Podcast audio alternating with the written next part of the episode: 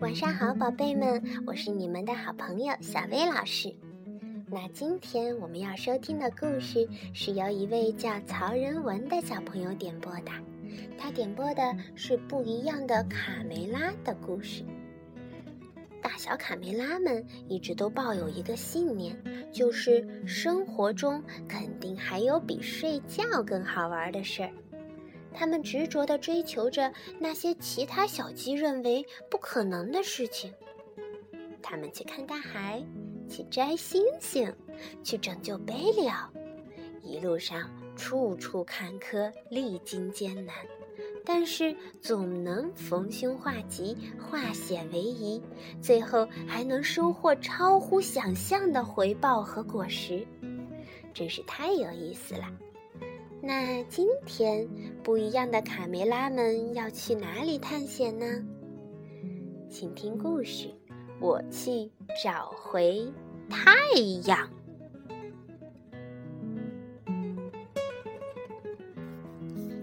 早上太阳还没升起来，小公鸡和小母鸡们已经睡醒了。小六子、小胖墩儿、鼻涕虫、小刺头、娇气包，还有好多好多的小鸡，憋足了劲儿，齐声喊道：“一、二、三，冲啊！”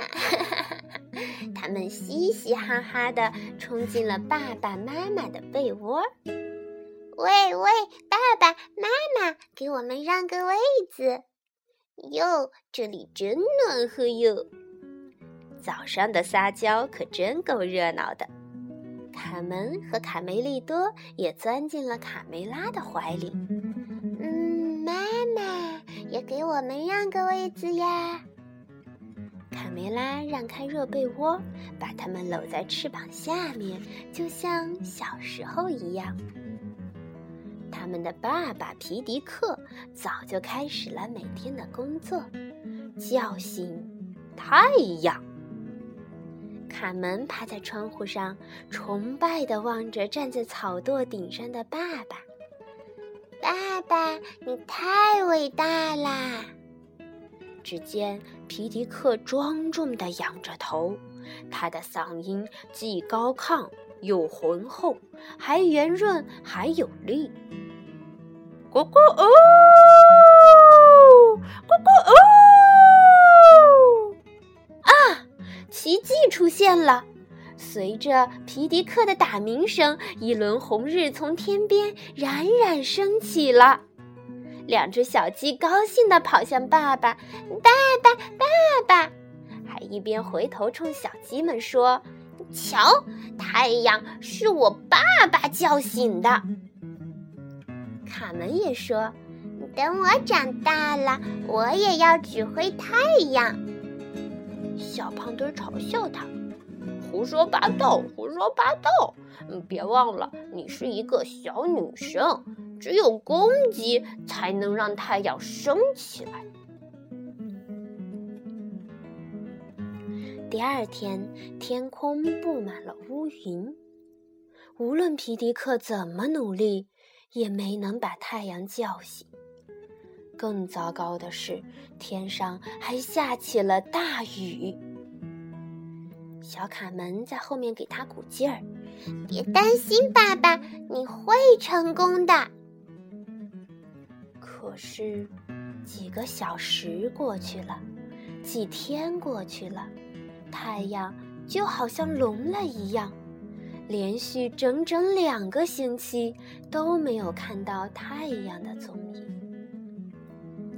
这天，皮迪克还在照常提名，他用尽了世界上所有的语言来呼唤太阳。他用英语呼唤太阳，他用西班牙语呼唤太阳，他用俄语呼唤太阳，他用汉语呼唤太阳。他还用了爱尔兰语、日语、意大利语、德语，可是这些全都不管用。到了月底，还是见不到太阳，暴雨依旧下个不停。卡梅利多和卡门想不到办法了，他们找到了鸬鹚佩罗。佩罗，你最有学问，你想想办法吧。这样下去该怎么办呀？他们把希望全都寄托在了佩罗身上。你们要知道，我的孩子，佩罗解释道：“太阳其实是天上的一个巨大无比的蛋黄。当我们看不到它的时候，那是它已经，呃，已经煮熟了。”小卡门很失望，唉。佩罗变成老糊涂了。所有人都知道，太阳是一个用煤气燃烧的大火球。这时，鸡舍里正在策划着一场阴谋政变。小胖墩宣布说：“皮迪克老了，他不行了，顶替他的时候到了。”对对。说的对，不行就下来。走，我们这就去草垛那儿把它轰下来。一群小鸡兴冲冲的就要朝外走去。鼻涕虫觉得外面很冷，就想找借口不去。呃，伙伴们，啊，我病了。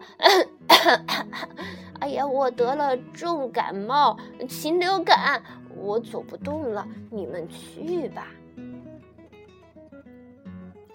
这天早上，皮迪克又失败了。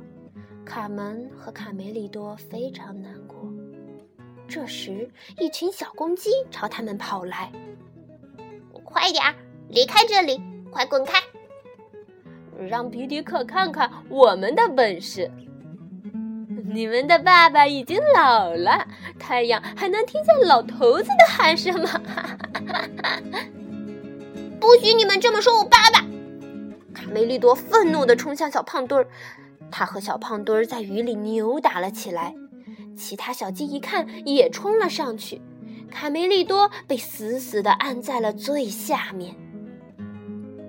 小母鸡卡门最讨厌小公鸡们打架了，他拿起了木棍，决定让这场争斗快点结束。只听砰啪噼啪，哎呀哦啊！小鸡们全都被撂倒了。这时，卡梅利多捂着摔疼的屁股，捂着被打青的眼睛，从小鸡堆里爬了出来。哦，卡门，如果不是你插手，我就我就被……